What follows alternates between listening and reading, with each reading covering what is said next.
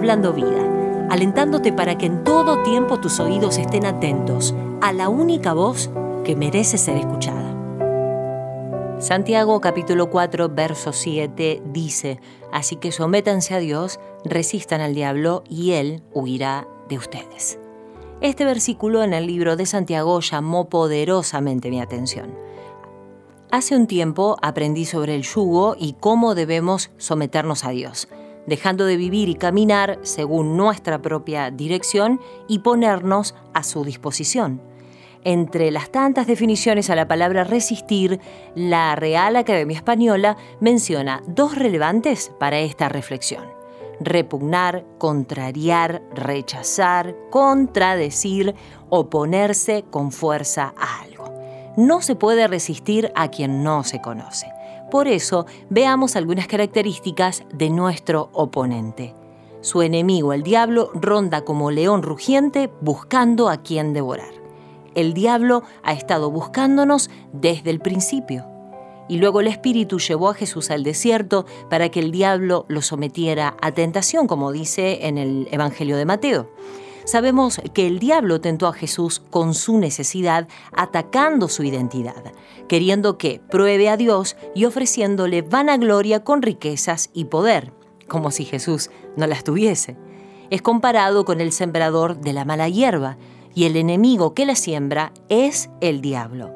La cosecha es el fin del mundo y los segadores son los ángeles.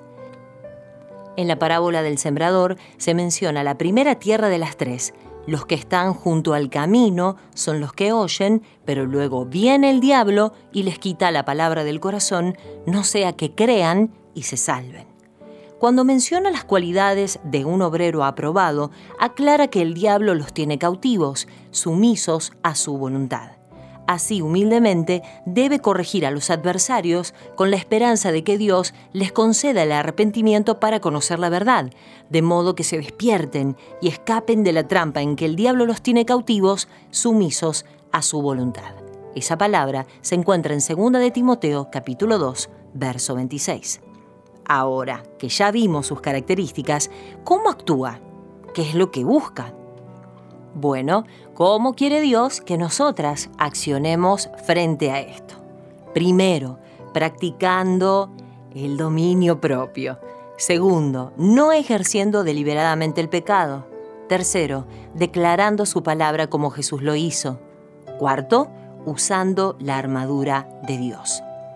A veces creemos que no vamos a poder resistir a todas las pruebas que el enemigo presenta en nuestras vidas, pero en Cristo ya tenemos todo lo que necesitamos, no solo para resistirlo, sino para vencer ante cada situación.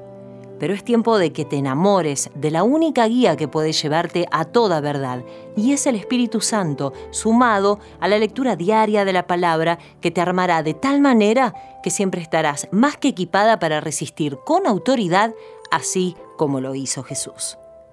Hablando vida armándonos para resistir en los tiempos difíciles.